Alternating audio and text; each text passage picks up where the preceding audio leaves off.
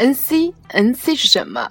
是脑残，是牛叉，是奶茶，是内存。这里是认认真真玩跨界的 NC 宇宙电台，我是王宇，再不跨界就老了。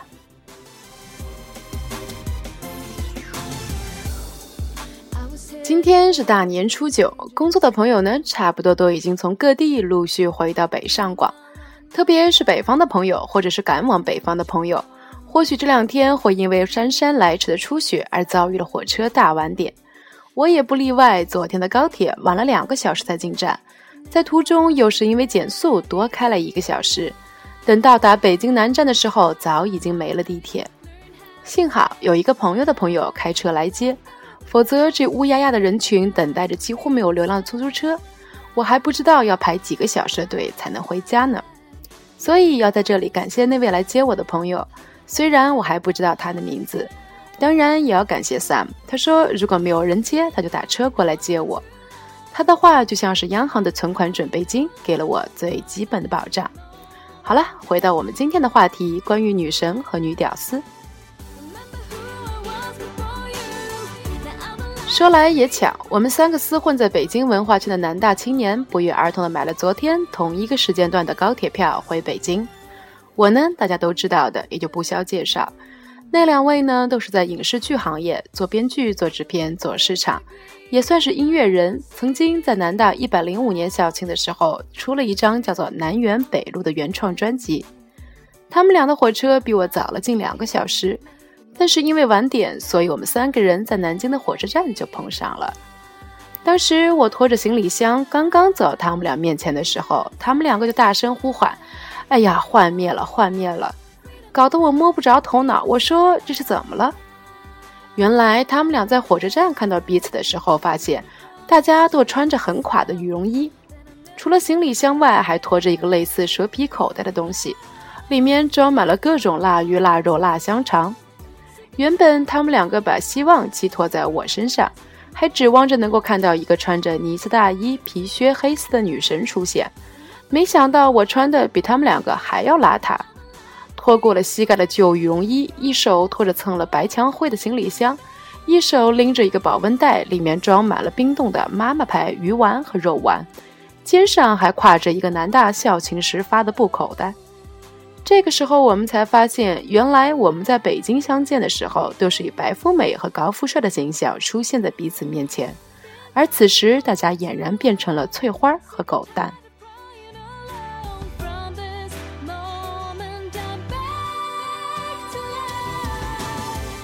既然形象都已经被彻底砸碎了，我干脆从布口袋里掏出了一包花生，还有一条阜宁大糕，说：“来来来，吃吧吃吧，火车还早着呢。”得，我这何止是翠花啊，根本就是翠花她二婶子嘛。咱以后在南京还是别见面了。我们那位音乐人肖说：“相见不如怀念呀。”那个催死人不偿命的制片人小雨说：“那你回北京后，赶紧拿今天的故事写首歌吧。”惹得萧说：“嗯，冲击太大了，实在是有灵感呀。这过了个年，到底都怎么了？女神瞬间堕落成了女屌丝。看看人家京东，过年一点都没闲着，还向美国证券交易委员会递交了招股说明书呢。多么励志的故事呀！就连联想都去收购摩托罗拉的手机业务，微软还选出了印度裔的 CEO。看来没了没有了女神的世界依旧美好。”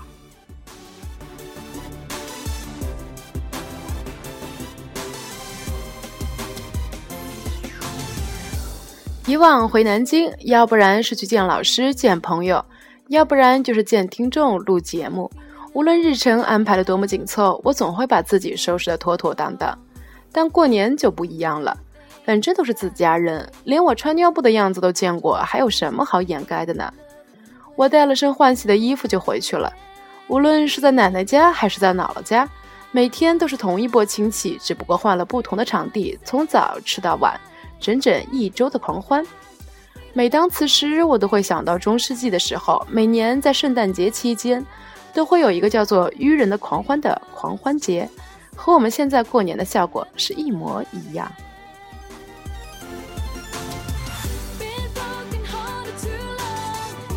在这一天，不论是多么神圣的教会仪式或者教会文章，都会被拿出来嘲讽一番。这种节日庆典呢，也是戏剧中宗教讽刺界的溯源。在这一天，人们会从低等的牧师中选出来一个受教育程度比较差、俸禄比较差，或者是德行比较差的人，把他奉为狂欢之王，让他扮演愚人教皇，或者是愚人主教，或者是愚人修道院院长的角色。人们会把他脑袋的脑袋上的头发给剃光，还要让他们说出来一些下流的话，做出一些猥琐的动作。此外呢，还会让他们把礼服反过来穿，让他们在祭坛上玩骰子、吃黑布丁，还有香肠。而这些狂欢之王呢，还会用臭名昭著的表演博得旁观人哈哈大笑，并且模仿牧师做出下流的布道，等等等等。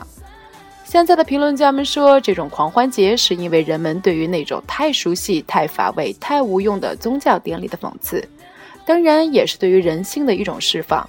因为牧师的黑袍之下生来就是愚人，哈哈，这不就是女神在过年的时候会变成女屌丝的原因吗？不论在北京生活的女神们如何因为独立的内心而骄傲，只要回到家中，就会淹没在市井生活里的女屌丝。或许有的时候会因为这种身份的分裂而困扰，但是反过来想想，正是这种愚人的狂欢，让我们的生活因为释放而完整。昨天中午回北京之前，和父亲留学时的几位叔叔阿姨一起吃饭。一位阿姨已经成为某高端洋气的学院的院长，作为工科女生，她是少有的美人。从十几年前开始，她在我心里就是女神。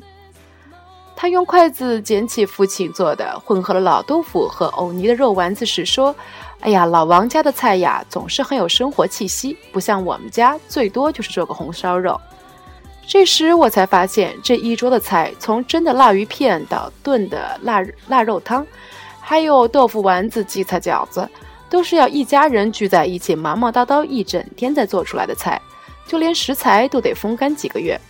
哈哈，原来这个叫做生活。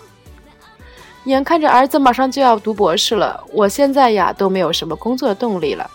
女神的这句话让他沾了不少人间烟火。原来嫦娥奔月的背后是如此真实的生活。好了，今天就先聊到这里吧。女神只能放在佛龛上供着，娶回家的只能是女屌丝。男生们赶紧醒悟吧！我是王宇，再不跨界就老了。